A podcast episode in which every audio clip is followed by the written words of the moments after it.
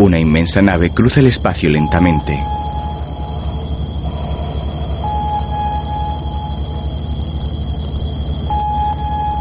En su interior, un humanoide de piel gris está tumbado sobre una especie de pedestal en una sala circular. Una potente luz blanca ilumina su musculoso cuerpo. El ser está desnudo, a excepción de un pequeño slip y una máscara que le cubre la cabeza. En una pantalla redonda que preside la sala, aparece el rostro azulado de otro ser.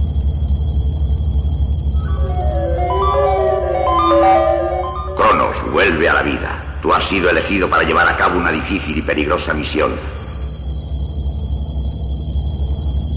La nave se dirige hacia el planeta Tierra, el tercero del sistema solar. Esa es tu meta. Estamos convencidos de que los hombres que la habitan empiezan a emplear peligrosamente su inteligencia. Manipulan sin dominarlas poderosas fuerzas que podrían destruir su planeta y producir enormes perturbaciones en toda la galaxia. Debes impedirlo. De los bancos de memoria de la nave sacarás todo cuanto exista sobre los terrestres para que al mezclarte con ellos puedas hablar y comportarte como uno más. Nosotros te daremos su forma y te dotaremos de extraordinarios poderes que harán de ti un hombre casi invencible. Empléalos con mesura y únicamente cuando de verdad los necesites. Cuida de que tu nuevo ser no domine a tu verdadero ser. Que la fuerza de las galaxias sea contigo. La comunicación se corta y la luz que ilumina el musculado Cronos comienza a parpadear. De pronto este aparece vestido con un traje de superhéroe rojo, con el emblema de un rayo en el pecho. También luce su máscara y su slip azules, además de una capa y botas del mismo color. Un cinturón dorado con el rayo completa su indumentaria. El superhéroe se levanta de un salto y sale volando de la nave.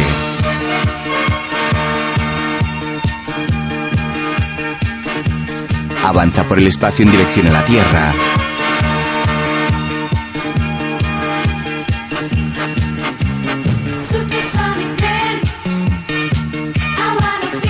Una producción de Almena Films.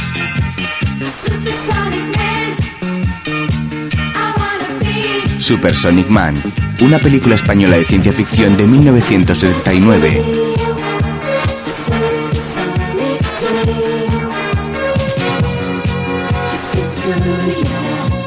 Protagonizada por Michael Covey y Cameron Mitchell.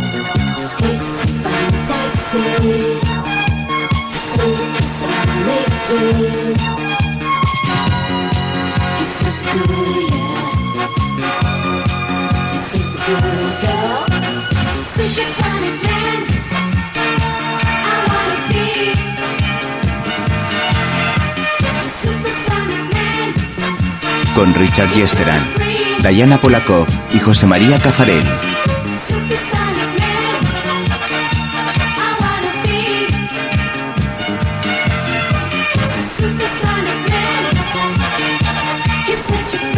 Frank Braña y Javier de Campos.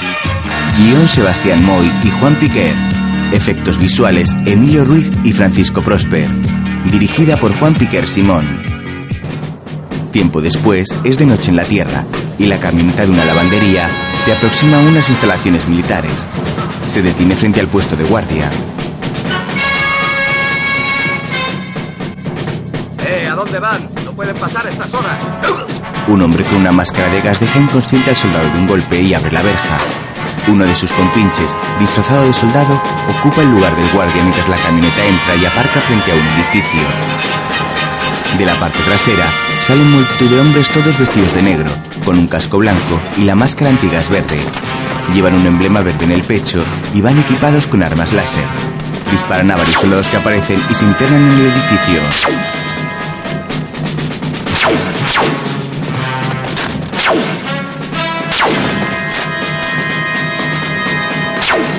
Llegan hasta una sala llena de máquinas y tuberías y se hacen con el control de todas las instalaciones.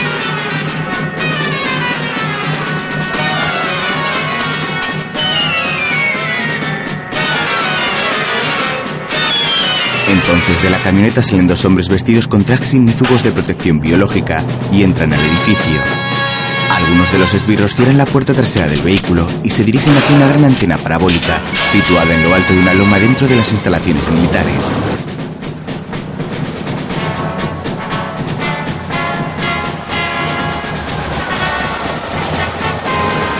Bajan de la camioneta y abaten con sus láseres a los soldados que vigilan el lugar.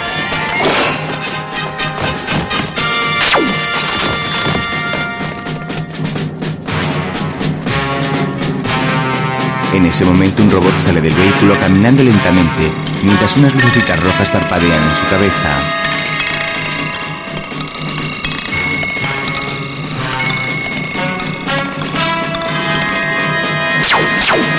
Los intrusos acaban con otro soldado mientras sus compinches bajan la plataforma de la camioneta para que el robot llegue al suelo. Mientras, los dos hombres de los trajes ignífugos avanzan por la sala de máquinas montados en un vehículo motorizado. A ambos lados del pasillo, los esbirros montan guardia. Llegan a una zona con un cartel que anuncia peligro, área de radiación. Los secuaces armados que les acompañan derriban con sus láseres a otros soldados que vigilan la zona. Abren la verja y los dos hombres entran. Entre tanto, el robot, equipado con un lanzallamas, derrite los controles de la puerta que da acceso a la antena.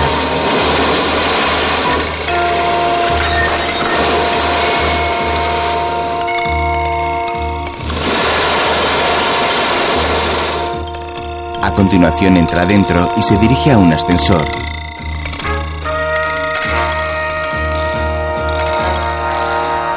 Entre tanto, un científico habla por teléfono. ¡Guardia! El robot avanza por la pasarela exterior. ¡Guardia! ¿Qué ocurre? De pronto el androide derriba la puerta de un laboratorio. ¿Qué clase de broma es esta? ¿Qué sucede? El científico observa al robot desde detrás de unas estanterías llenas de frascos. Se mueve lentamente de un lado a otro y la máquina sigue sus pasos.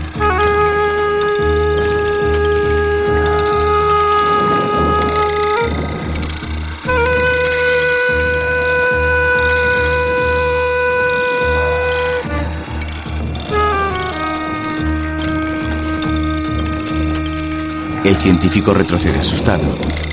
Desde una sala de control, un hombre vestido con un uniforme negro y verde observa muy atento la escena en un monitor. El robot se aproxima amenazante hacia el científico. Este queda acorralado contra una esquina. ¡Socorro! ¡Socorro! ¡No! El androide expulsa gas por unos dispositivos en su pecho y el científico cae inconsciente. Mientras en la sala de control, Ya te tengo. Ya eres mío, profesor.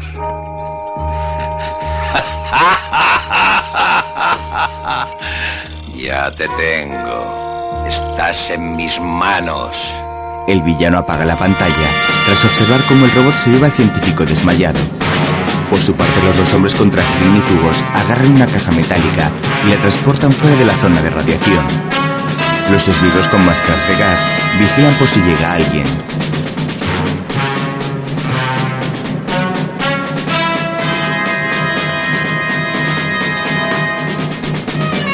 Cargan la caja en el vehículo motorizado. De pronto llega un soldado pero es eliminado con presteza.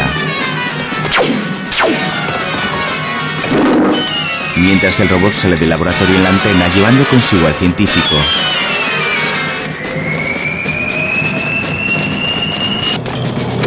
Sube a la parte trasera de la camioneta y los secuaces que le escoltan se reúnen alrededor y también se montan en el vehículo.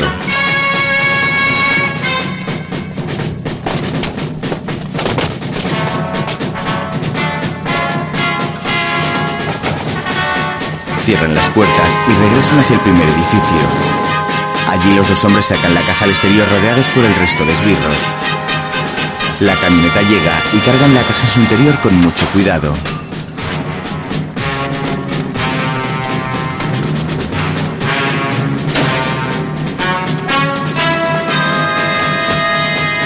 El resto de hombres sube también al remolque.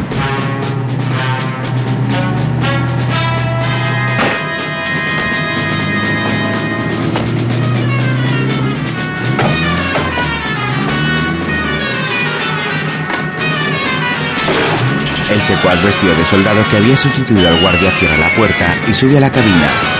El conductor arranca y escapan de las instalaciones militares. Más tarde, Un hombre atractivo con bigote y ojos claros se sirve un café mientras mira las noticias en su televisor. Y ahora las últimas noticias. Conectamos con nuestros equipos instalados en el Centro de Energía e Investigaciones Espaciales. Les habla Fred Morland desde el Centro de Energía e Investigación Espacial. Ocho víctimas, la desaparición del profesor Borgen, el conocido científico, y el robo de una cantidad importante de material radioactivo parece ser el resultado del asalto perpetrado la noche anterior a este centro. Pocos datos más se conocen. A pesar de las lógicas reservas de las máximas autoridades, hemos conseguido traer ante nuestras cámaras al coronel Johnson, responsable de la seguridad del centro. Coronel, ¿Cómo cree usted que han ocurrido los hechos? Bien, aún es pronto para dar una respuesta categórica, pero hemos podido comprobar que los asaltantes no solo conocían perfectamente las instalaciones, sino también los sistemas de alarma y seguridad. ¿Cree que alguien del propio centro ha podido facilitar tal información? Bueno, es una pregunta delicada, pero me atrevería a decir que sí. Nuestros sistemas de alarma y seguridad fueron diseñados por el propio centro y le puedo asegurar que son verdaderamente eficaces. Solo alguien con un conocimiento profundo de ellos ha podido conseguir burlarlos. Ya. ¿Y tienen ustedes alguna idea sobre el posible paradero del profesor Borgen? Eh, no, por el momento y a pesar de nuestros esfuerzos no tenemos ninguna noticia. ¿Conocía el profesor Borgen el sistema de alarma? Sí, naturalmente, él fue uno de los científicos que lo diseñó. ¿Tenía el profesor conocimiento de todas las investigaciones que se realizan en este centro? Mientras... Como ve usted, profesor Borgen, todo ha sido cuidadosamente preparado. Incluso la insinuación de su culpabilidad. ¿Pero qué intenta usted hacer? No lo sabe. ¿No lo adivina? Por favor, señorita Borgen, ¿sabe algo sobre la desaparición de su padre? No tengo nada que decir. ¿Qué cree que puede haberle ocurrido? No lo sé, tal vez ha sido raptado, aunque no sé por qué, ni por quién. ¿No cree usted que pueda estar en algún sitio por propia voluntad? En tal caso me lo habría comunicado. ¿Está segura? Totalmente. Según nuestras noticias, últimamente había recibido tentadoras ofertas por parte de la industria privada y de otros gobiernos. Sé lo que quiere insinuar, pero mi padre es un hombre honrado y todo en su vida lo demuestra. No sé si está vivo o muerto, pero no pararé hasta encontrarle y saber toda la verdad. Bravo. seguros de que lo conseguirá. Y así lo deseamos. He aquí un verdadero ejemplo de amor filial. Únicamente queríamos saber. Mi pobre hija. Tranquilo, profesor. Su pobre hija pronto le acompañará. Mientras... Y así, amigos, cerramos este reportaje. Fred Morland se despide de ustedes hasta una nueva conexión. El joven del bigote apaga el televisor, se levanta del sofá y toma un periódico.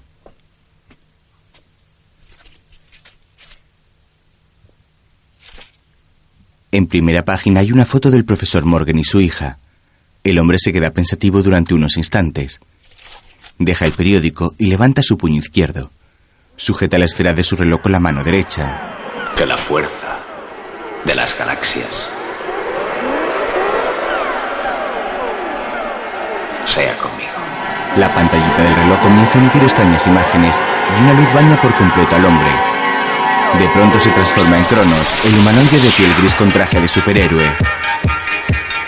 Al momento está subido a la azotea de un alto rascacielos y se lanza al vacío. El superhéroe extraterrestre comienza a volar y cruza el cielo de la ciudad de Nueva York.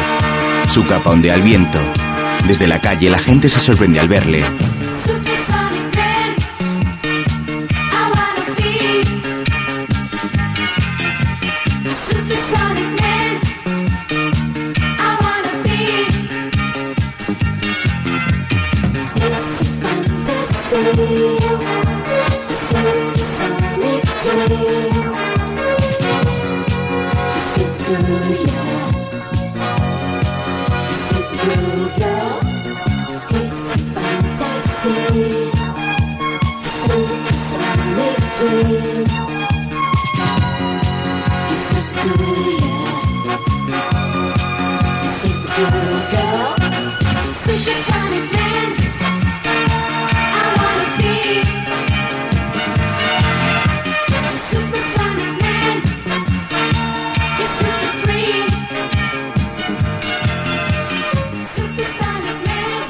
Poco después, un coche sale del garaje en una casita de las afueras. En él va montada la hija del profesor Morgan. La joven se apea del vehículo y cierra la valla del jardín. En ese momento llega un borracho con un perro y varios carteles colgando del cuello. Vamos a ver si ahora tenemos más suerte. Señorita, ¿podría usted colaborar en nuestra campaña pro del bebedor empedernido? Con su aportación puede salvar un alma sumergida en la vorágine. La joven le ignora y se marcha en su coche. Nada, ni caso. ¿Te das cuenta? ¿Te das cuenta, salchicha? El vicio corrompe la ciudad. Da un trago de una petaca. Entre tanto, un destartalado automóvil comienza a seguir a la mujer.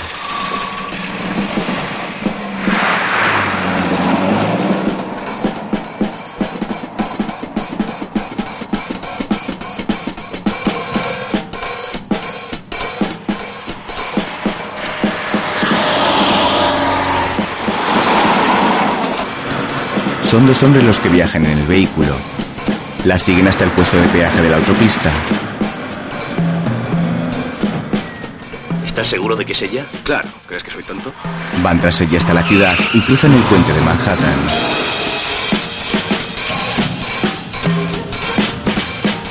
No te separes mucho. No la pierdas de vista. Avanzan por las calles de Nueva York.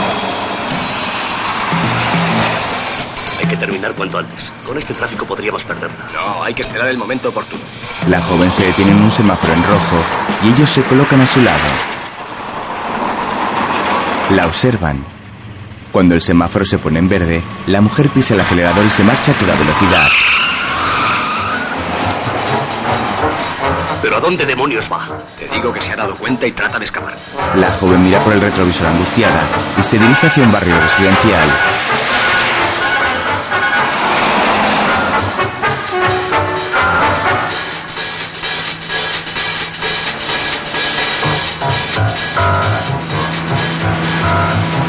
Sus perseguidores tratan de adelantarla y frenar su ida. Sin embargo, ella toma un desvío por un camino de tierra. Los hombres dan marcha atrás y la siguen. El conductor le da una pistola a su compañero. No se escape, estamos perdidos. ¡Acelera! El hombre dispara contra el coche de la joven. Ella vuelve a acelerar. El copiloto le revienta en la rueda de un tiro. Ella pierde el control y va a chocar contra una pisonadora. Sin embargo, Cronos aparece y la aparta del camino.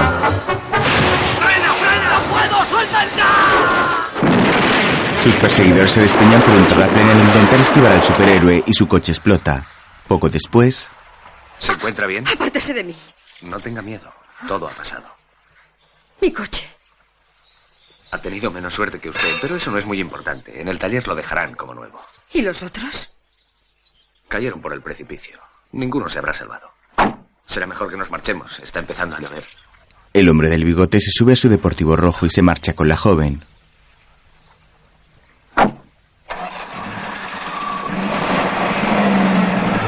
Luego, ¿Cómo se dio cuenta de que la perseguían? Al principio creí que eran gamberros borrachos o algo por el estilo. Pero cuando vi la pistola, realmente me asusté.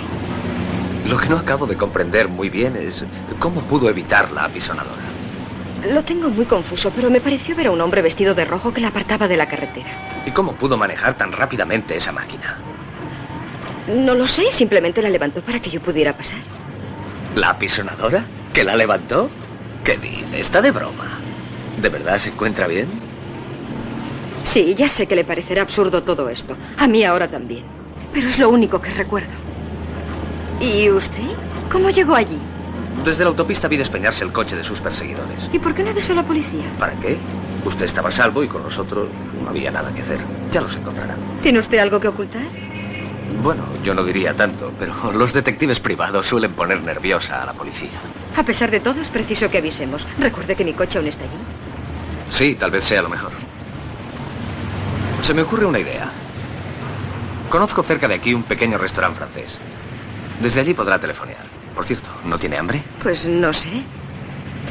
A mí las emociones me abren el apetito. Anímese, la invito a cenar. No acostumbro a cenar con desconocidos. ¿Desconocido? Yo soy Paul. ¿No te acuerdas de mí? Y yo, Patricia Morgan. Encantado. poco después, en el restaurante, el camarero le sirve las bebidas. Gracias. ¿Y estás segura de que ese Harrison sabe dónde está tu padre? No lo sé, pero es la única pista que tengo de momento. En casos como este siempre hay desaprensivos que tratan de sacar algún provecho. ¿Cuánto dinero te ha pedido? Cinco mil dólares. Dijo que corría un riesgo muy grande. ¿Por qué no avisaste a la policía? Eso fue lo primero que me advirtió. Me aseguró que si lo hacía nunca más volvería a ver a mi padre. Lo clásico. Bien, creo que ha llegado el momento de ofrecerte mi ayuda. Pero no te entusiasmes. No vuelo ni levanto apisonadoras como ese fantástico superhombre vestido de rojo que, según tú, te salvó la vida. Pero conozco mi oficio y digamos que dispongo de tiempo libre. En serio, me gustaría ayudarte. Muchas gracias, Paul. Acepto. Bien, ¿dónde tenías que encontrarte con ese Harrison? Me dio un número de teléfono. Tengo que llamarle desde un bar de la calle 72. Qué extraño, un bar de la calle 72. Tenía que hacerlo antes de las 7. Me advirtió que después de esa hora no se me ocurriera llamarle por ningún motivo. Bien, salgamos de dudas. Vamos a llamar. Tal vez todo haya sido una trampa o una broma. Vamos. Salen del restaurante. Poco después, en la recepción de un hotel de mala muerte, suena el teléfono. El recepcionista activa la centralita.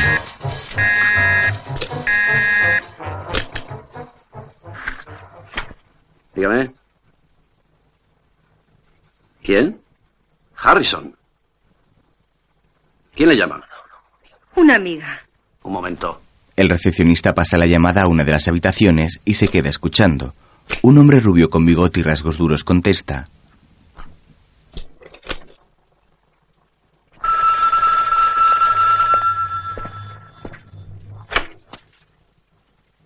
¿Quién es? Señor Harrison, ¿Quién llama? soy Patricia Borgen. Le dije que no me llamara después de las siete. Eh, ya lo sé, pero me fue imposible llamar antes. Ocurrió algo imprevisto. Le advierto que si intenta engañarme, su padre lo va a sentir. No, no es lo que se imagina. Tuve un accidente de coche. Quiero verle ahora. Ahora es imposible. Pero necesito verle. Voy a colgar. No, espere. Tengo el dinero. ¿Dónde podemos vernos? Le repito que tengo el dinero. Le juro que no es un truco. Más vale así, de acuerdo. Mañana a las siete en el bar que hay en la esquina de la calle 165 y la avenida de Ámsterdam. Pero ¿cómo sabré quién es usted? Preste atención cuando escuche baños en la pradera. Eh, eh. Oiga. Ha colgado. No importa, vámonos. Mientras el recepcionista hace otra llamada.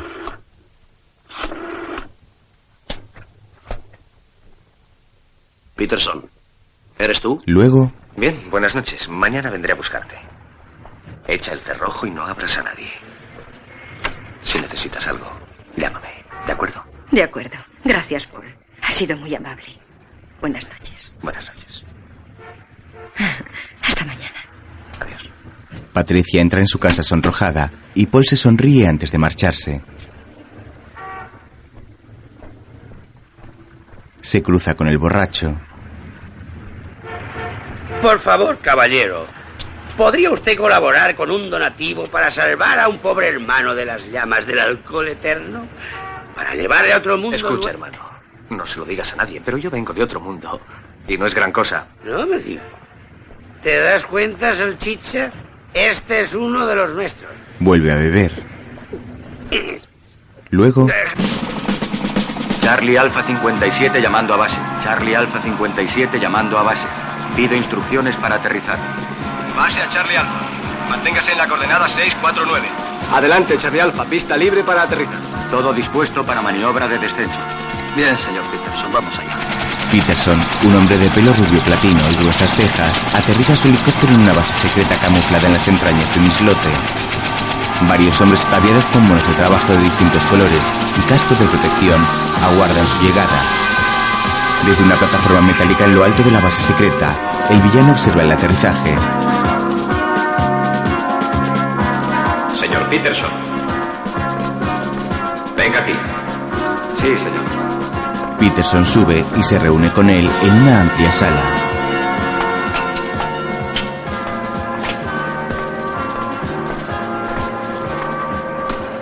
Magnífico, señor Peterson. Otro cargamento y terminaré la última fase en mi plan. Gracias, doctor Wood. Pero creo que el próximo golpe deberíamos retrasarlo. La desaparición del profesor Borgen ha puesto en estado de alerta a todo el país. No, no puedo esperar. El próximo golpe se realizará mañana como estaba previsto. Han redoblado la guardia. Podrían descubrirnos. Señor Peterson, al parecer no me ha entendido usted. No puedo esperar. Dispone usted de todos los medios adecuados para que la operación sea un completo éxito.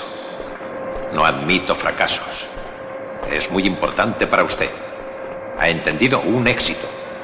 Perdóneme, doctor. Pensé. No, no piense. No debe pensar. Eso es cosa mía. Actúe. ¿Mm? ¿Ha comprendido? Bien. Veamos. ¿Dónde está la chica?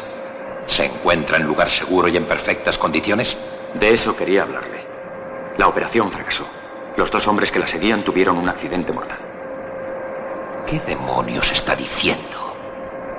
¿Insinúa que Patricia Morgan todavía no está en nuestras manos? Así es, señor. Pero seguimos sus pasos. Esta noche sabemos que va a reunirse con un confidente en un bar de la avenida Ámsterdam. Nuestros hombres estarán allí esperando. ¡Basta! Es necesario que Patricia Borgen, sin más dilaciones y sin más excusas, esté aquí mañana. ¿Me he explicado con la suficiente claridad? ¡Mañana! Sí, señor. El doctor Gull se marcha furioso. Más tarde, en el bar donde Patricia ha quedado con Harrison, la joven espera intranquila mientras los parroquianos juegan al billar, almuerzan o beben algo.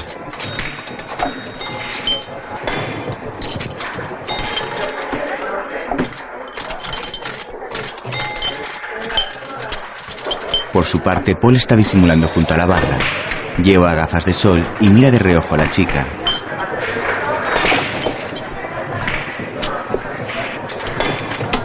Harrison llega y pone una canción en la gramola, llamando la atención de Patricia, Paul y Peterson, que también se encuentran en el local. Harrison se acerca a la mesa de Patricia caminando lentamente. Un hombre le pone una zancadilla. Perdone, tropecé. Me has estropeado mi mejor traje, cretino. Empiezan a pelear. Patricia se aparta temerosa. Paul va a acercarse, pero dos hombres le empujan. Uno de ellos va a pegarle un puñetazo, pero él le detiene, se quita las gafas de sol y derriba a los dos de un solo golpe. Mientras Harrison se enfrenta a varios más.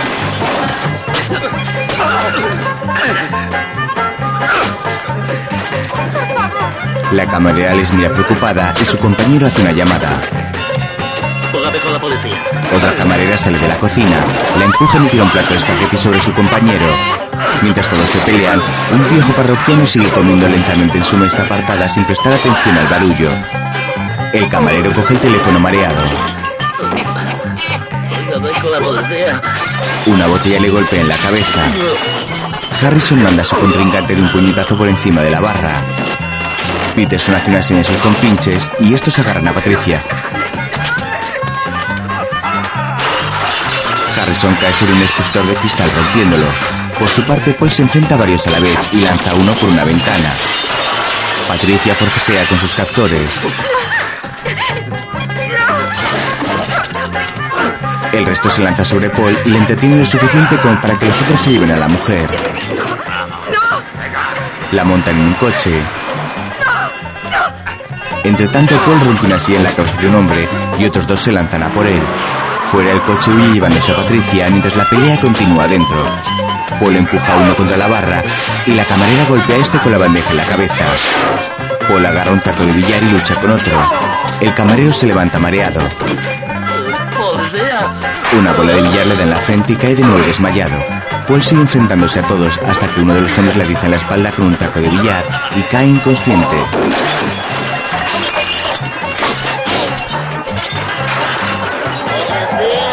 Se escuchan las sirenas y todos huyen.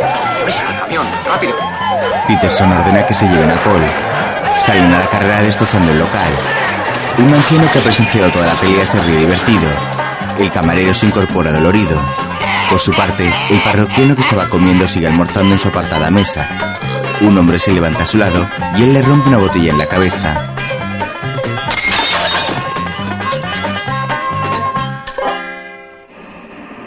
Más tarde, Paul despierta en el remolque de una camioneta que avanza por una oscura y desierta carretera. Está atado de pies y manos.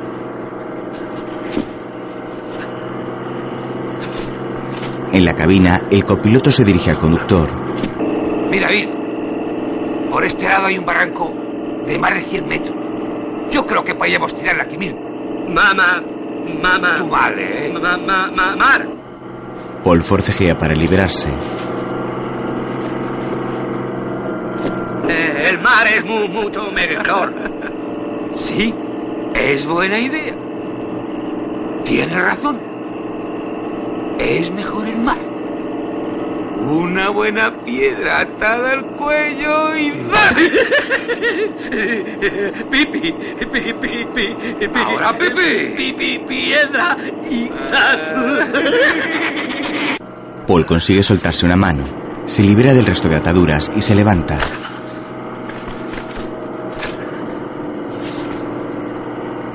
Mira su reloj.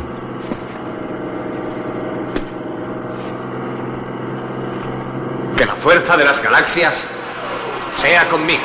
Se convierte en superhéroe. Entonces sale volando de la camioneta.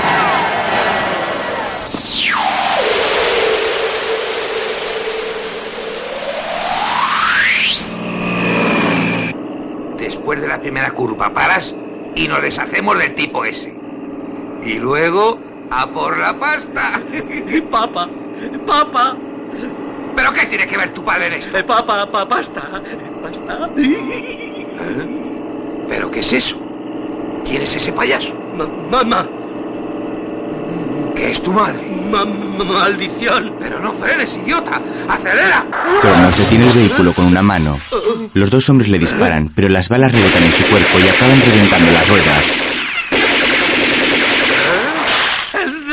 ¡El demonio! ¡El demonio! Salen corriendo asustados. ¡Corre! Cronos utiliza su poder telequinético para lanzarles una red y atraparles. ¿Quién os manda? La de la de No, no, no, no le digas nada, Bill. Cronos hace desaparecer la camioneta con sus poderes.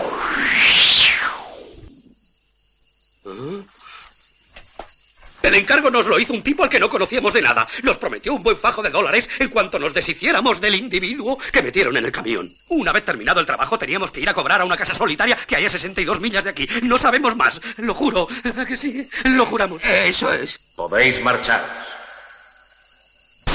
Pero Supersonic puede encontraros estéis donde estéis. Sí, sí, excelencia. No se preocupe que seremos muy buenos. ¿Verdad, Joe? ¡Santos! ¡Largo! Les libera de la red y los dos salen corriendo. Joe se sube a caballito sobre Bill y se caen al suelo. Joe sube a Bill y huyen de esta manera. Mientras... Magnesio, uranio, manganeso, oro, plata, cobre, aluminio, plutonio, petróleo. Todo lo obtenemos en nuestras granjas marinas. ¿Qué le parece? ¿Eh, profesor? Su tecnología es muy avanzada. Por lo tanto, no comprendo lo que espera de mí. Vamos, profesor, subestima usted mi información. Sé que con fluorina e hidrógeno líquido usted ha conseguido producir el combustible más potente del mundo y que con esa combinación puede aumentarse el poder del láser hasta convertirlo en un auténtico rayo de la muerte. ¿Con qué era eso? Realmente no sé cómo ha conseguido esa información. Pero de algo puede estar seguro. Jamás conseguirá usted esa fórmula. Jamás. No, no me gusta nada esa palabra. Qué desagradable. Puedo obligarle a que me ayude. Puedo convertirle en el hombre más rico y poderoso de la Tierra. O en el más desdichado, elija usted. No tengo miedo a morir. Morir. Ah, ay, la muerte, profesor. No, no soy filósofo por norma. Detesto la filosofía. Prefiero la verdad. Recuerdo lo que dijo Shakespeare. La muerte es hermosa, tranquila, apacible. La vida, en cambio, puede ser difícil, ardua, penosa. Por lo tanto, mi querido profesor, le aconsejo que medite con cuidado. Con mucho cuidado. Entre tanto, Cronos, que se hace llamar a sí mismo Supersonic, llega volando hasta la solitaria casa que le han indicado Bill y Joe.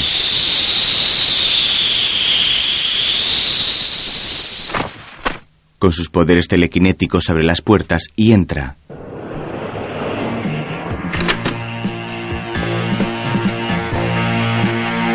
Todo está a oscuras.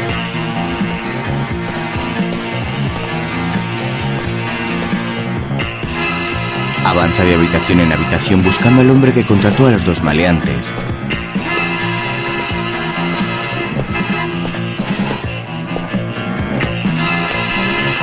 Baja unas escaleras hacia un sótano. Allí descubre una pared de ladrillo.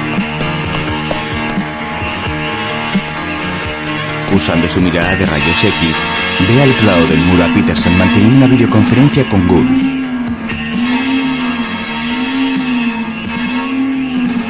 Me alegran sus noticias. ¿Y cómo van a traerla?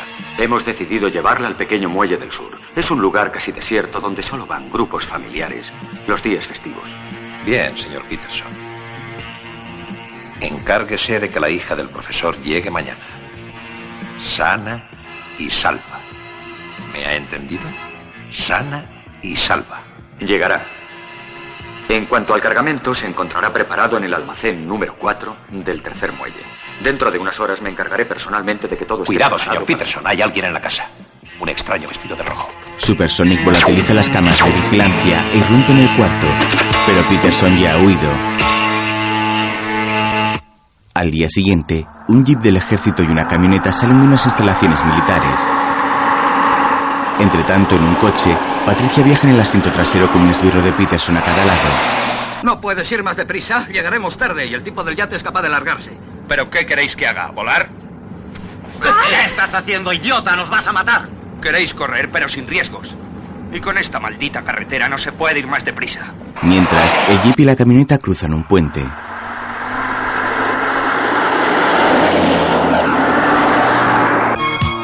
Por su parte, Supersonic sobrevuela la ciudad de Nueva York.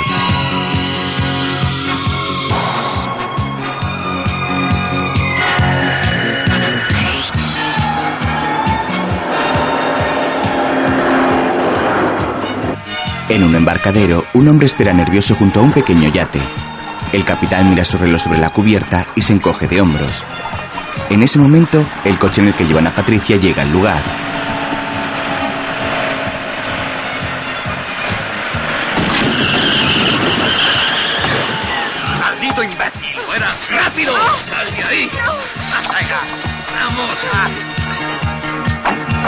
La llevan hacia el barco, pero Supersonic aparece y se enfrenta a ellos.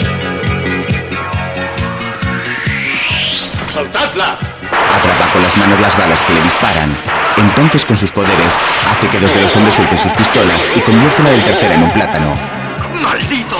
Huyen hacia el barco y Supersonic se acerca a Patricia. La ayuda a levantarse.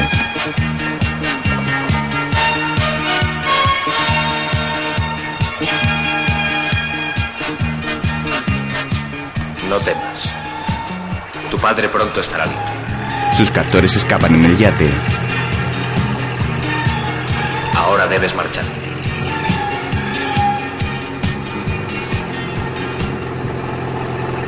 Mientras, el jeep y la camioneta avanzan por una carretera, cuando de pronto una bomba explota en su camino destrozando ambos vehículos.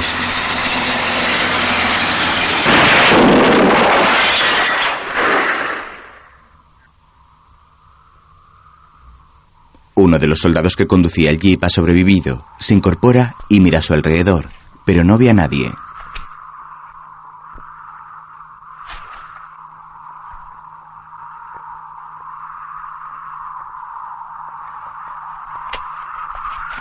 Despierta a los demás. ¿Estás bien? Entonces aparece el robot del Dr. Gould. Llama a la base. Voy a echar una ojeada. 3, 2, 4, 7 llamando a la base. Contesten, emergencia. Los soldados disparan contra el robot. Este contraataca lanzando un pequeño misil que tiene en la cabeza acabando con los militares. Entonces, varios hombres de Wool salen de la cuneta y corren hacia la parte trasera de la camioneta. Montan guardia alrededor mientras esperan a que el robot llegue.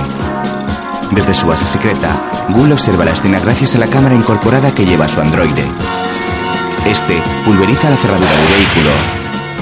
Los hombres abren la puerta y encuentran una caja metálica como la que robaron la otra vez. La cogen y se la llevan.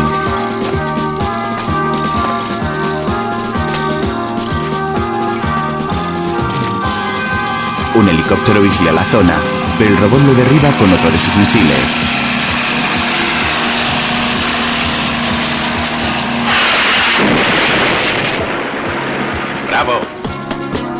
¡Bravo! El profesor Morgan se encuentra junto al villano y mira horrorizado las imágenes en la pantalla. El robot se aleja unos metros de la camioneta. Entonces se vuelve hacia ella y dispara otro proyectil que la reduce a chatarra.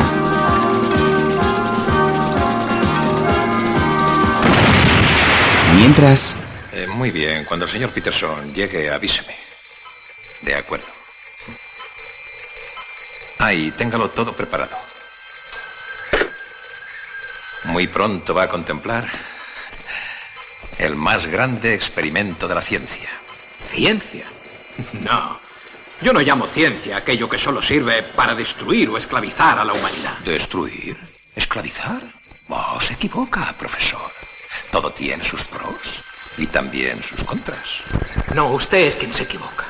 Desgraciadamente, desde el principio de los siglos, casi todo lo que fue creado para el hombre fue luego empleado contra él. La historia está llena de ejemplos de soberbia de sabios y científicos cuyos descubrimientos contribuyeron más a la muerte y a la destrucción que a la vida y la felicidad. Y todo por la ambición desmedida y el ansia de poder de unos pocos. Esos pocos, como usted dice, profesor, fueron los creadores del progreso. luego en la ciudad, Paul despierta en su cama al recibir una llamada.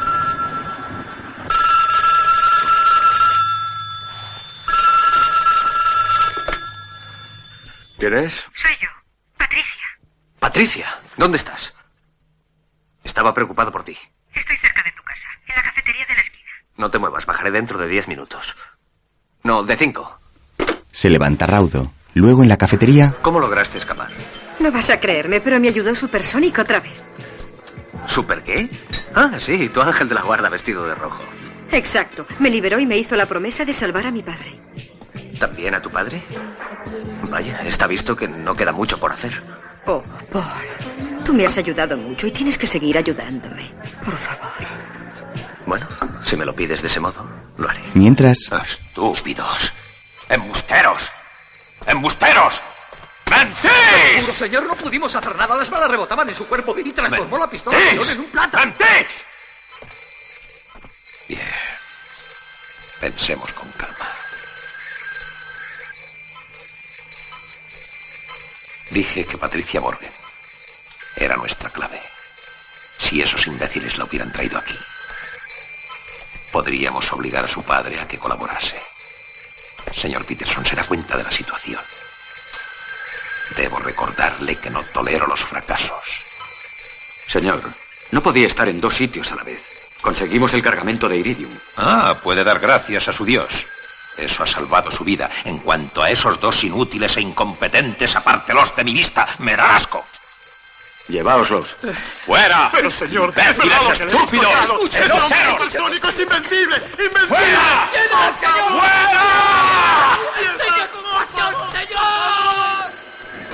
Algo debe haber de cierto en lo que cuentan. Los dos hombres del puerto y los del camión hablaron también de ese misterioso personaje que se hace llamar Supersonic. Por los datos parece ser el mismo que entró en la villa. Usted mismo lo vio. Sí, Peterson, es indudable que ese hombre existe. Pero ¿quién es? ¿De dónde viene? ¿Quién lo envía? Y lo que es más importante, ¿por qué? ¿Por qué? ¿Por qué? No lo sé, señor, pero sí es cierto todo lo que nuestros hombres han contado. Sus poderes son realmente sorprendentes. Cobardes, son unos cobardes. Ahora lo más importante es encontrarle, encontrar a ese maldito demonio vestido de rojo o lo que sea, antes de que siembre el pánico en nuestra organización. ¿Pero dónde encontrarle, señor? Es fácil. Muy fácil. Localice a Patricia Borgen y le tendremos a él. Dos veces. Le ha salvado la vida dos veces. Es elemental, mi querido Peterson. Ella debe saber quién es y dónde está. Y cuando le encuentre, destrúyalo. Destrúyalo como sea. Como sea, es una orden.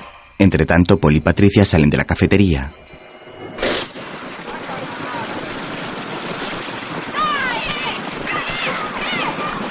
No es prudente que vuelvas a tu casa. Esos tipos no te van a dejar tranquila.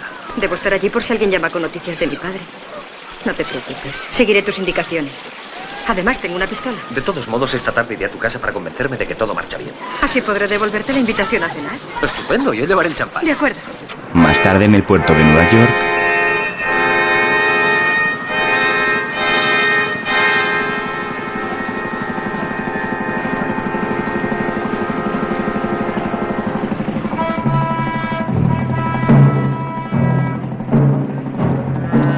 vigila a los trabajadores de un carguero.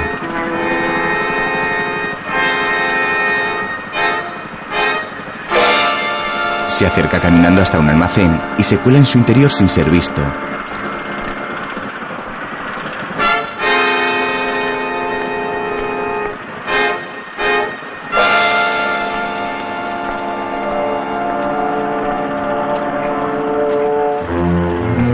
Hay un perro guardián vigilando el lugar.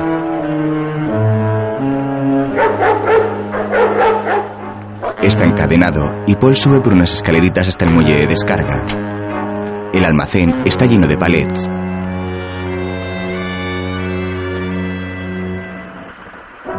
El hombre mira a su alrededor curioso y se adentra por los pasillos entre las cajas. Ve a un trabajador manejando una elevadora eléctrica y se esconde. Otro hombre llega y habla con el de la carretilla.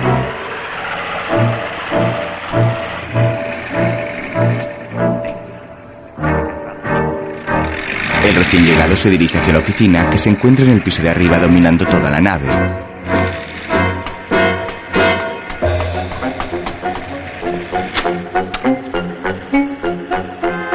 Paul le espía desde su escondite, mientras Peterson vuela en una avioneta. Sí, te oigo perfectamente. Continúa, te escucho. Peterson, el tipo aquel del bar, el que salió en defensa de Patricia Borgen, está aquí. Anda husmeando la carga. Maldito entrometido. Seguro que fue quien les robó el camión a aquellos imbéciles. Sí, puede que sí. ¿Estará preparado el yate para cuando llegue? Sí, todo dispuesto. Está bien. Diles a López, Jim y Brando que se encarguen del asunto. Vamos a darle su merecido a ese tipo. De acuerdo.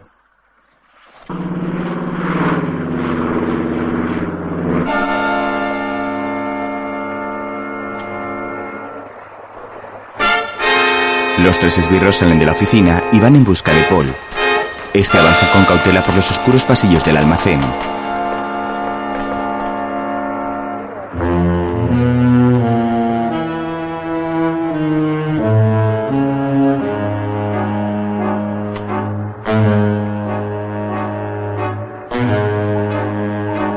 Levanta una lona para ver qué hay debajo y sigue explorando.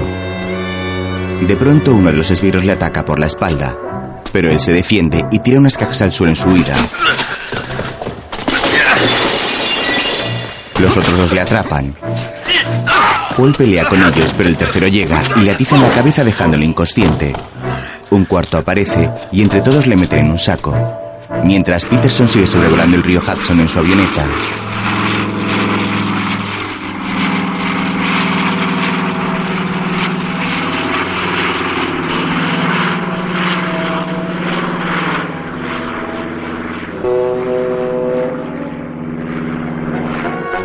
Los hombres cargan con Paul y le llevan al yate en un carrito.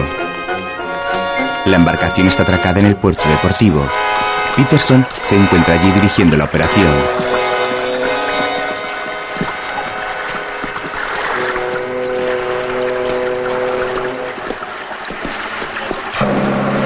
Más tarde navegan en dirección a alta mar.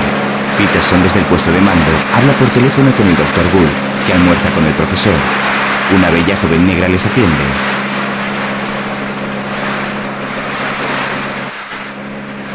Doctor Gould, hemos salido sin novedad con el cargamento a bordo. Bien, señor Peterson. Perfecto. Maravilloso. Le espero con impaciencia. Mi querido profesor, este es un gran día para la ciencia. Para la ciencia no.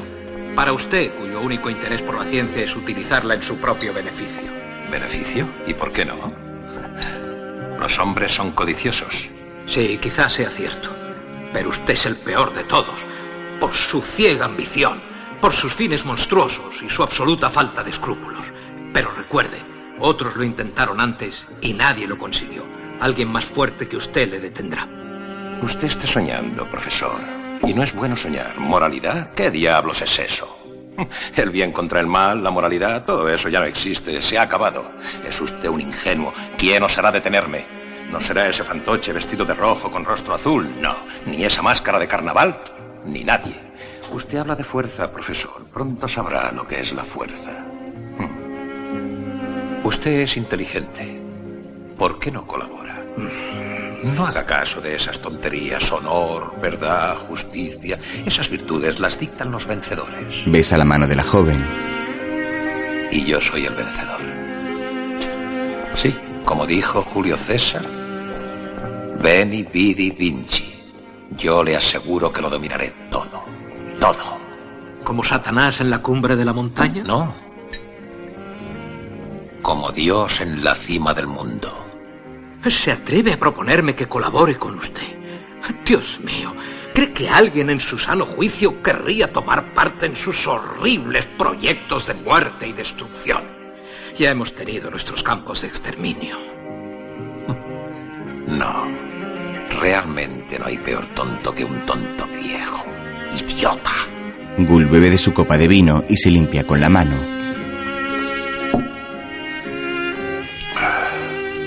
Idiota. Mientras en el yate,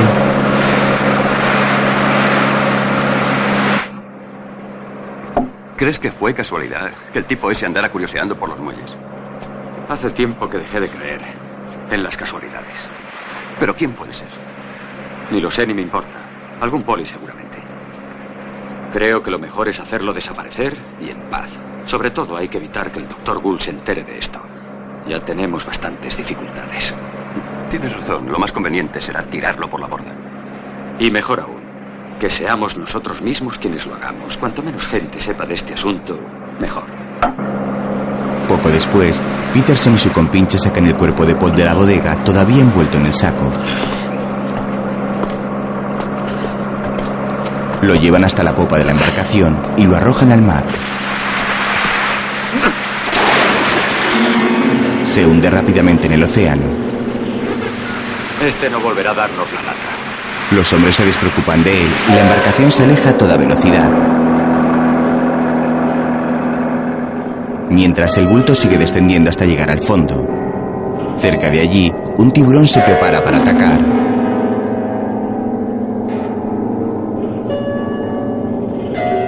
El escualo nada con agilidad en dirección al saco. Dentro de este, Paul sigue inconsciente. El tiburón se acerca. El hombre despierta y forcejea para liberarse.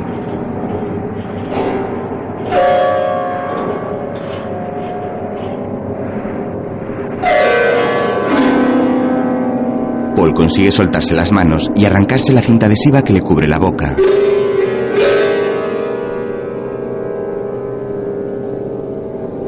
Justo cuando el animal va a atacar, Paul toca su reloj y se convierte de nuevo en Supersonic. Que la fuerza de las galaxias sea conmigo. Sale del agua volando. Uno de los esbirros de Peterson le ve con unos prismáticos y avisa a su jefe.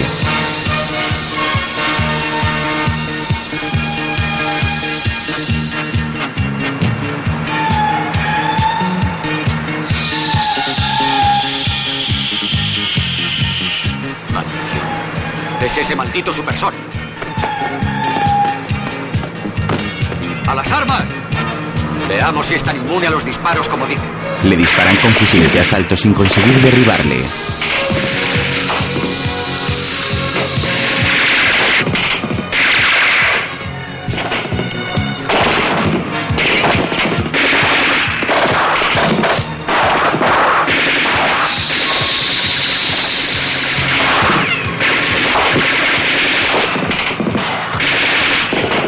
¡A toda máquina! El capitán aumenta la velocidad, pero Supersonic no tiene problema en alcanzarles. ¡Más deprisa!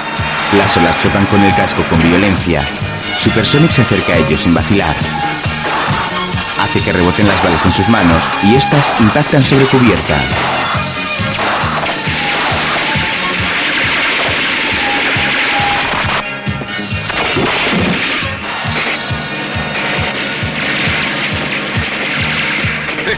Poniendo feo.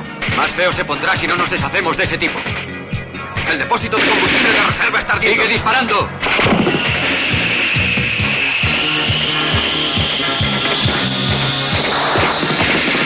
Lo mejor es que escapemos ahora que estamos a tiempo. Debemos salvar el cargamento. Si el iridium se pierde, el doctor Gull no nos lo perdonará jamás. Sí, será lo mejor. Esto va a saltar por los aires de un momento a otro. ¡Vamos, seguid disparando! ¡Vamos! ¡Disparad! ¡Esto se hunde! ¡Detén las máquinas! ¡Detén las máquinas! Tenemos poco tiempo. ¡Rápido! ¡Al submarino! Mientras sus hombres disparan al superhéroe, Peterson y su lugarteniente se montan en un submarino secreto. El fondo de la embarcación se abre y el submarino escapa.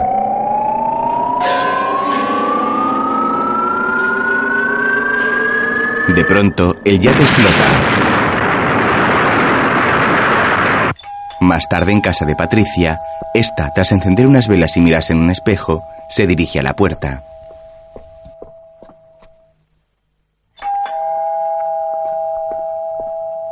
¿Quién es? Soy yo, Paul.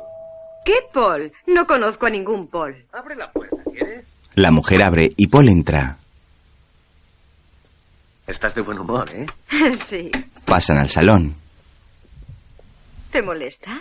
No, no, al contrario. ¿Te importa decirme por qué? No siempre se tiene la suerte de contar con la ayuda de un superhombre. Bueno, no hay que exagerar. Ah, ¿no? ¿No te parece importante contar con la protección de Supersonic? Supersonic, Supersonic, pero otra vez. Bueno, en realidad cuento con la ayuda de dos superhombres.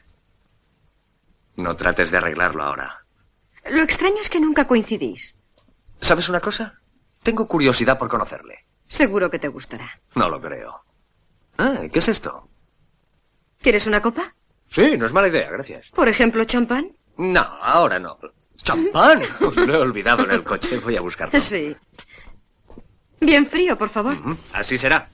Mientras el hombre sale, ella pone algo de música. Paul va hacia su coche y busca la botella de champán. Descubre al borracho en el asiento trasero bebiéndosela.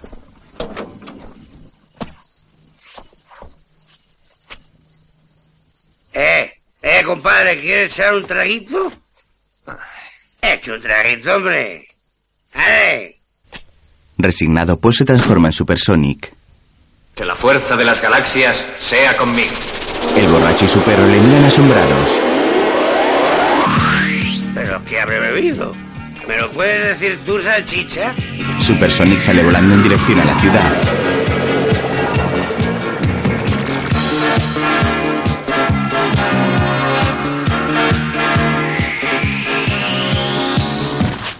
Llega hasta la azotea de un hotel y baja hasta las cocinas. Todos los empleados le miran alucinados. El superhéroe se acerca a un cocinero que prepara varias botellas de champán en sus cubiteras.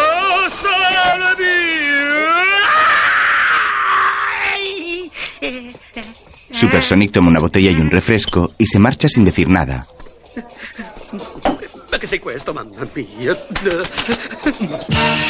Regresa volando a casa de Patricia. Allí, el borracho da saltos. Que la gimnasia sea conmigo.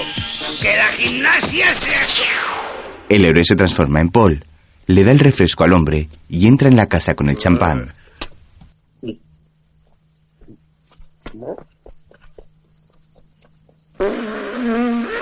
Vaya cogorza que tengo. Esto hay que celebrarlo. Mientras en la base secreta, ¿Quién? ¿Quién es ese extraño? La cuestión es saber de dónde viene. Porque vendrá de alguna parte. Tenemos que atraerlo. Peterson, hay que buscar el modo de atraparlo como sea, como sea. Desgraciadamente nuestra fuerza nada puede contra él. Todo hombre tiene su talón de Aquiles. Es más que un hombre, parece un ser de otro planeta. Aunque venga de otro planeta. Terrestre o no. Le venceré, encontraré el medio de vencerle. Espero que no. ¿Qué sabe usted, pobre iluso? Bah. ¿Qué sabe usted de energía? Mi energía. Energía solar. No sabe nada. Necesito saber de dónde viene. Es absolutamente necesario que conozca el secreto de la fuerza de ese hombre. Ojalá nunca lo descubra. Imbécil. Viejo idiota. Le demostraré que mi fuerza y mi astucia lo vencerán. Y usted será testigo de lo que es verdadera fuerza y auténtico poder. Mientras en casa de Patricia, esta baila con Paul.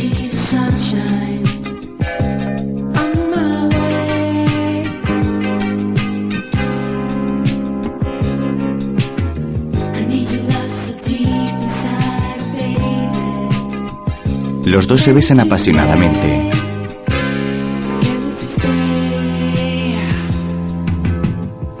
Entre tanto, la puerta trasera de un camión se abre y dentro aparece el robot del Dr. Gull. El borracho se acerca. Por favor, ¿me da usted fuego? Si no le sirve de molestia. Le lanza una llamarada. Muchas gracias, es usted muy amable. El robot sigue su camino hacia casa de Patricia. La joven y Paul siguen bailando y besándose ajenos a lo que ocurre.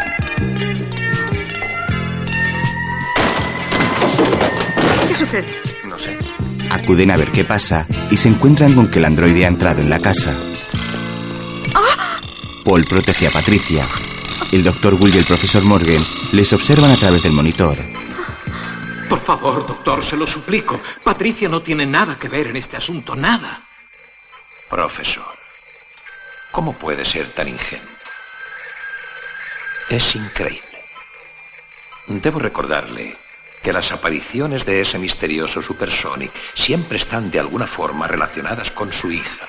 Su hija Patricia sabe mucho más de lo que usted cree, mucho más. Patricia, su padre quiere pedirle un favor.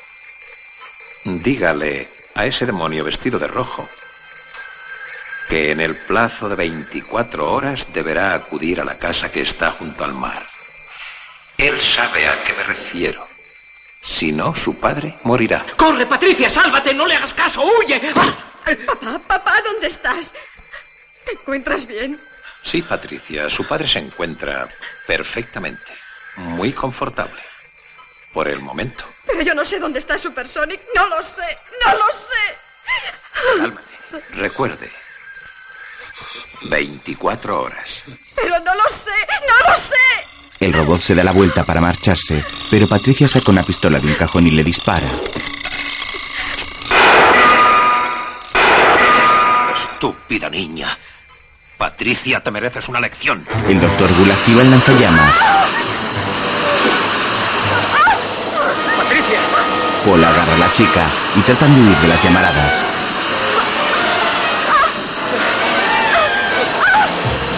El androide comienza a soltar su gas.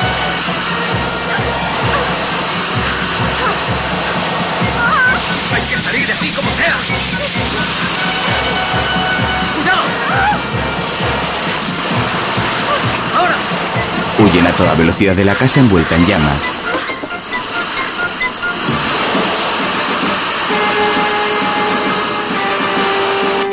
Corren hacia el coche. El doctor Gull se carcajea.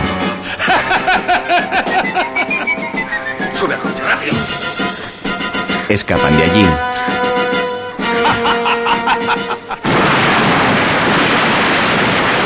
El villano hace explotar la casa y luego se vuelve hacia el profesor Morgan.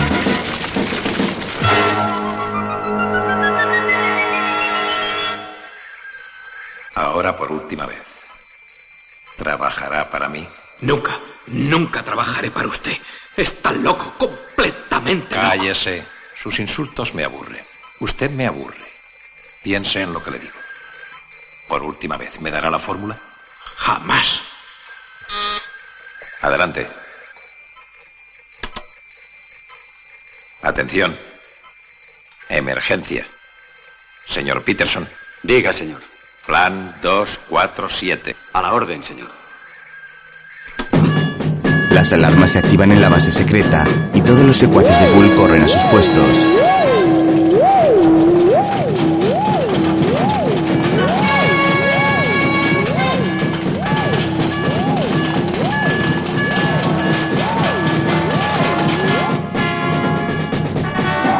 Al momento, un submarino nuclear sale de la base.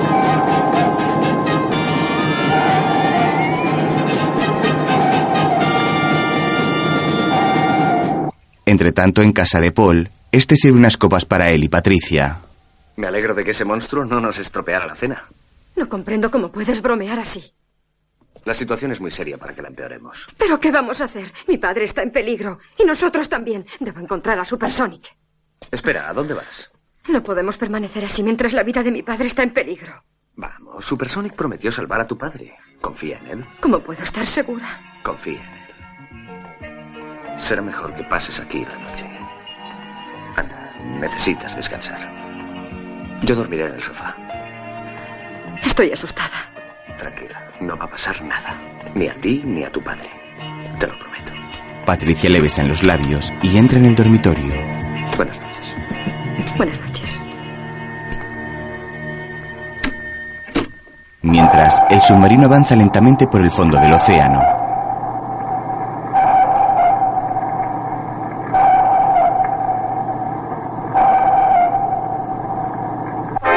Al rato, Paul, convertido en Supersonic, llega a la casa que le ha indicado Gull. Entra y se dirige al sótano. El villano se comunica con él por videoconferencia.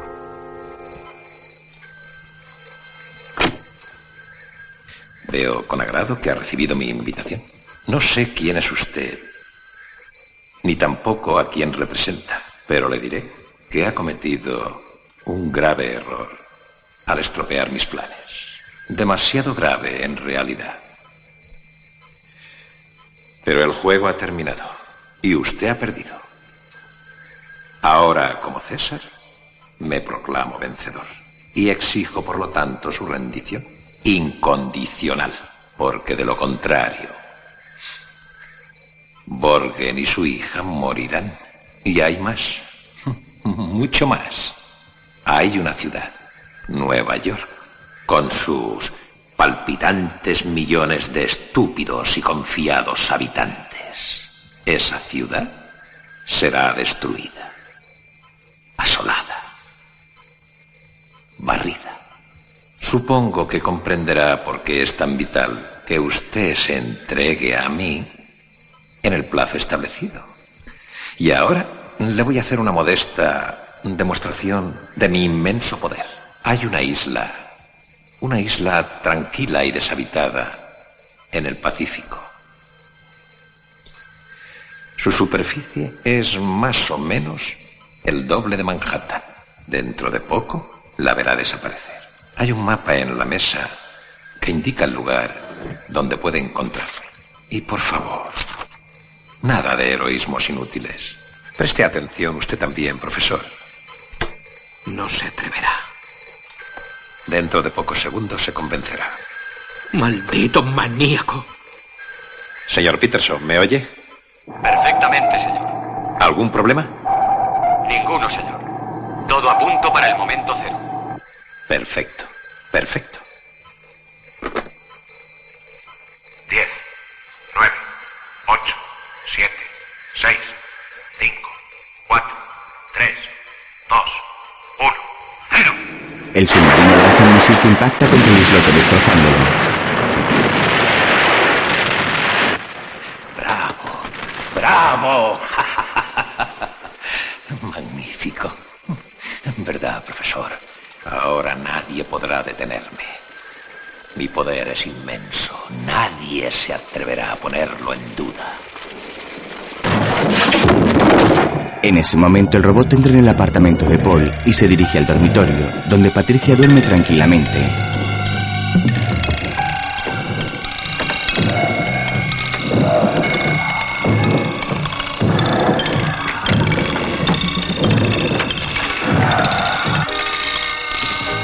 El androide se acerca a ella y activa su lanzallamas.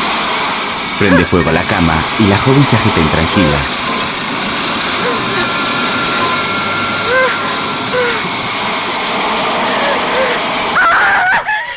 Despierta gritando. Ha sido solo una pesadilla. Paul, Enciende la luz de la mesilla de noche. Paul. Se levanta agobiada y sale del dormitorio. Paul, Enciende la luz del salón. Paul. Paul, Se sorprende al no ver allí al hombre. Paul. Comprueba que la puerta está cerrada y la cadena echada. Extrañada, se dirige a la ventana que está abierta.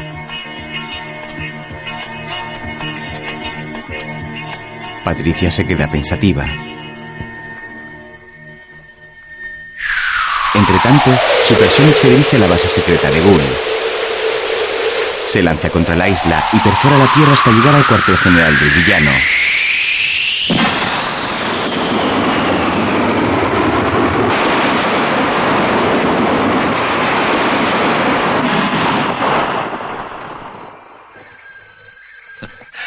Vaya. Nuestro invitado llega mucho antes de lo que esperaba. Supersonic avanza por un túnel excavado en la roca. Le daremos una calurosa bienvenida. No está mal, me ha impresionado. Ahora veamos cómo resiste a los gases corrosivos. Ghoul pulsa unos comandos en su panel de control y en el túnel comienza a salir gas de varias espitas con mucha presión.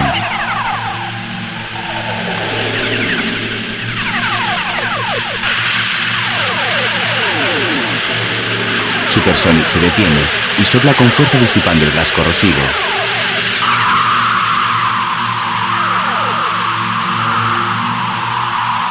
Sus ataques parecen resultar inútiles. Puede que haya encontrado el enemigo que merece. Una batalla no es una guerra, profesor. Esto es solo el principio. Ghoul abre una trampilla y Supersonic cae por ella hacia un depósito de lava. El superhéroe ni se inmuta. Probaremos con el frío. Veremos si el frío te gusta tanto como el calor. La sala se congela rápidamente y Supersonic parece quedarse atrapado en un bloque de hielo. Sin embargo, alza el vuelo y lo atraviesa.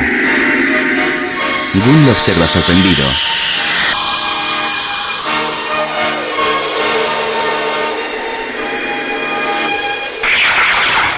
El héroe llega hasta uno de los pasillos del cuartel general. Avanza con cautela y Gull se sonríe divertido. Supersonic llega hasta una plataforma que se ilumina cuando la pisa y emite un fuerte sonido.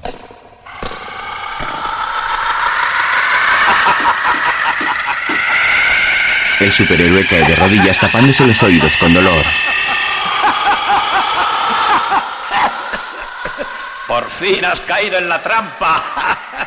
Estúpido. Ya lo ve, profesor. Abandone toda esperanza. Ahora empezaremos a domesticarlo. Pulsa unos botones y la luz del pasillo se vuelve de un tono rojizo.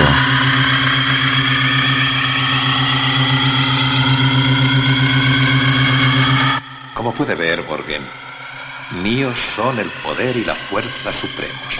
Yo soy el más fuerte. Yo soy el primero. Obsérvelo con atención. Tendrá que rendirse ante la evidencia. Absolutamente nadie podrá contra mí. Ahora ha llegado el gran momento. Mi supersatélite. Con él lanzaré una gran concentración de energía solar sobre puntos escogidos del planeta. Washington, Moscú, Pekín, Londres, Roma desaparecerán en un instante y para siempre. Una vez que esas ciudades ya no existan, ¿quién se atreverá a meterse conmigo?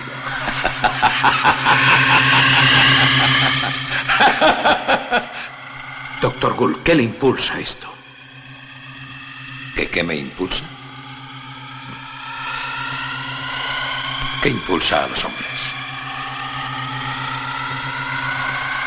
El destino. Yo soy el hombre del destino. ¡Usted está loco! Morgan empuja a Gull y manipula los controles liberando al héroe. ¡Matadle, matadle, imbéciles! Uno de sus esbirros dispara al profesor que cae herido al suelo. Gull se levanta y descubre que Supersonic ha escapado de su trampa. Maldito. El superhéroe llega a la sala de control y Gull activa el robot asesino. ¡Atrapadle! ¡Atrapadle! Sus esbirros disparan contra el héroe, pero este se libra fácilmente de ellos. ¡Acaba con él! ¡Acaba con él! El robot activa su lanzallamas y Gull escapa por una puerta. Con sus superpoderes, Supersonic provoca cortocircuitos en todas las máquinas de la estancia. Mientras, Gull corre escaleras abajo por la base secreta intentando huir.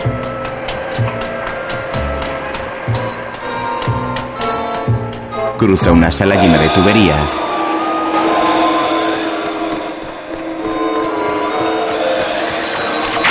Tanto, Supersonic se mueve de un lado a otro. El robot le dispara y va destrozando todos los controles. El héroe sigue provocando cortocircuitos hasta que las chispas saltan por todos lados y comienzan a afectar al androide.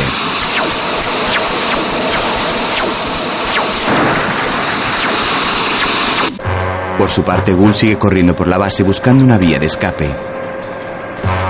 Llega hasta un ascensor que le lleva hasta una nave espacial.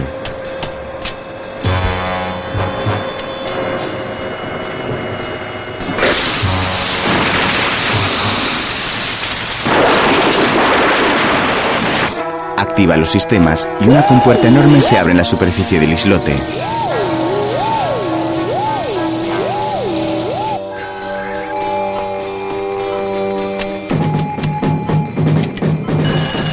Las alarmas comienzan a sonar y los esbirros se dirigen a sus puestos preparándose para el lanzamiento.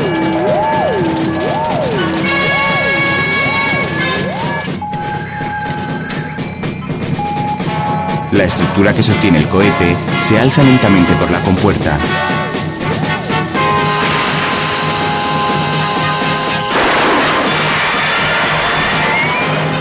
Mientras en la sala de control, Supersonic consigue derribar al robot y acabar con él. Entonces agarra al profesor Morgan y escapa con el del lugar que está envuelto en llamas.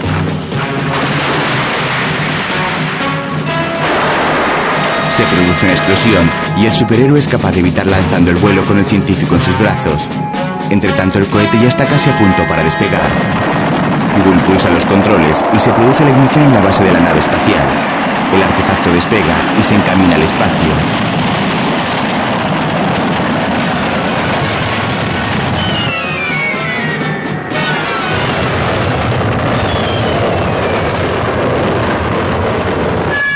Las alarmas siguen sonando y uno de los cristales de la sala de control no aguanta más la presión. Se rompe y el agua del océano entra en tromba inundándolo todo.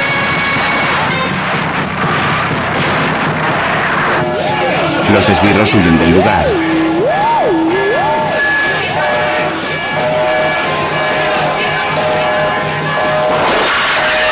El agua derriba las paredes y una granola avanza arrasando con todo.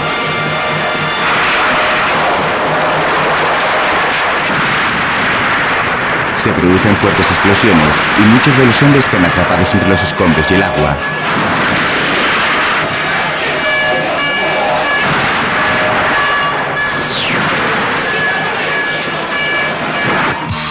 Mientras, Supersonic llega hasta un hospital de Nueva York. Avanza a toda velocidad por los pasillos con Morgan en brazos. Una enfermera se asusta al verle. Le lleva hasta una habitación y le deja sobre una camilla.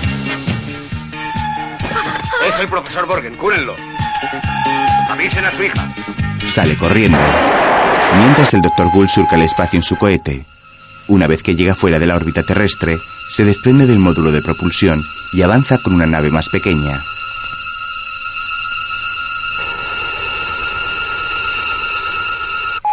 El villano teclea los controles del aparato.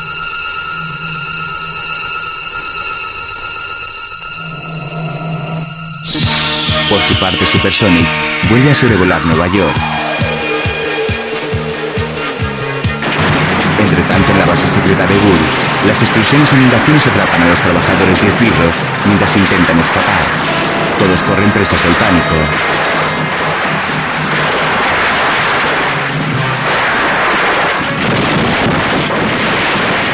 Las deflagraciones se suceden destrozando el islote. La plataforma de despegue cae envuelta en una nube de llamas cuando el fuego llega a los depósitos de combustible.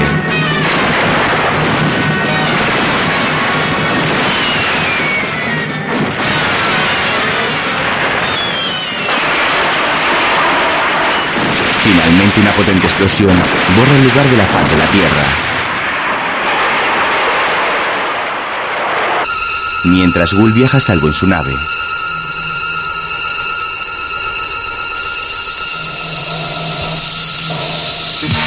Sin embargo, Supersonic se dirige hacia ella. El villano le dispara con los láseres y el superhéroe los esquiva. Maldito, ahora sabrás quién es el más fuerte. A pesar de que algunos disparos le alcanzan, Supersonic no sufre ningún daño. Vas a morir, maldito Supersonic. Gull se muestra desesperado. El superhéroe se introduce en la nave atravesando el motor y provocando graves cortocircuitos en los sistemas. Supersonic sale por el otro extremo de la astronave. Las explosiones se suceden en el puente de mando y finalmente la nave está ya acabando con la vida del malvado Bull. Al día siguiente, en el hospital, Paul y Patricia se reúnen con el médico del padre de esta.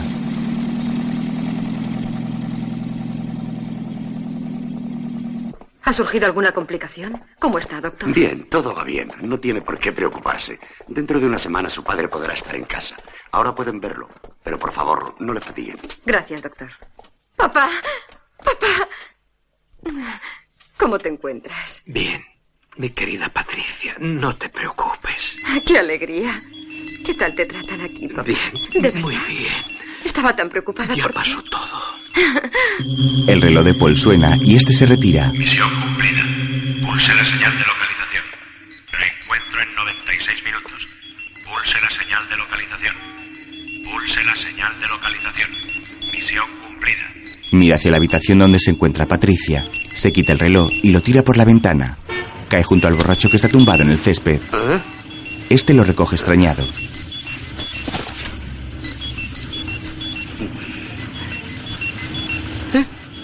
Y funciona. Vámonos antes que aparezca el dueño. Vámonos, salchicha. Se va corriendo con su perro. Mientras Patricia abraza a Paul. Paul, ¿pero qué haces aquí? Nada. Pensé que te gustaría ver a tu padre a solas. No digas tonterías. Quiero que te conozca. Tú ayudaste a salvarlo. ¿Yo? No. Quien le salvó fue Supersonic. Hizo un buen trabajo. Efectivamente. Pero ¿qué hubiera hecho yo sin tu ayuda? Oh, vamos. Se besan apasionadamente.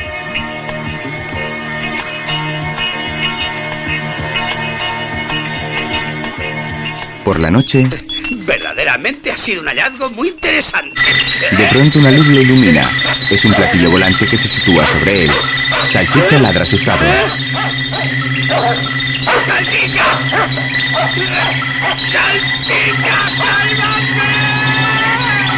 La nave le apunta con un campo de energía, le sube a bordo y se aleja surcando el cielo nocturno. El pobre salchicha queda muy apenado. Entonces la nave regresa, ilumina al perro con su campo de fuerza y se lo lleva también.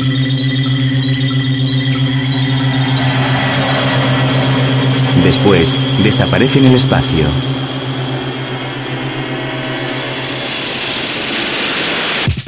A continuación aparecen los títulos de crédito.